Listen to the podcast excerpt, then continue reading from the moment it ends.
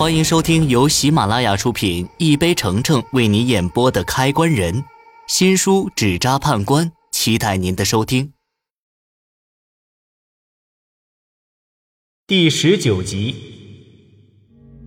师傅，刚才那个西装男身上有一团黑影。你小子这眼睛，竟然这么快就能？师傅，你在说什么？我听不懂。我这只眼睛是半瞎的，没准是我看错了。师傅听完并没有做任何解释，只是严肃的让我不要将眼睛的事儿告诉他人。天微微亮的时候，先前走的那几个年轻人带了一个戴着金项链的中年男子过来。哈哈，张爷，误会，你误会了。当时啊，卖墓地的时候，我也不知道这里还埋着人呢。原先的坟呢？连块碑都没有，自家的老祖宗都认不出来，可能吗？别是什么其他的心思。这话我倒是理解，官上官的事儿，十有八九就是林家人搞出来的。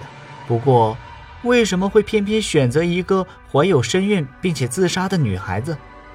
王慧福伯其实根本就没有达到被利用的标准，而且他怨气重，弄不好还会反噬下面那具棺材。他到底身上有什么东西能够值得布局的人冒这样的风险？想到这儿，答案快呼之欲出，但我不敢肯定，毕竟要是想得到正确的结果，都需要证据的。中年男人目光闪烁了一下，他脸上的笑容假了几分。呵呵，张爷，你误会了，死者为大，我们可不敢乱来呀。这墓坑里既然有人。王慧就不能再埋在这里。你们收了人林家的钱，理应重新赔出一块地来。哼，这是王家的女儿，张爷，还是等王家的人来再说赔不赔地的事儿吧。王家人来的正好，恐怕他们还不知道把棺材埋在这里的后果。话音刚落，中年男人的脸色又难看了几分。说曹操，曹操就到。就见王大叔脚步飞快地朝我们这边赶来。他赶到大家面前的时候，看见王慧的棺材放在外面，愣了一下。张爷，这丧事都结算清了，你怎么又返回来将棺材挖出来？哎，你不挖，本来也没什么事儿，现在弄得这么麻烦。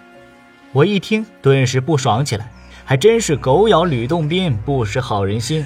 难怪被林家人骗，不挖出来，你们王家等着倾家荡产、断子绝孙吧！显然，师傅也对王大叔的话十分不爽。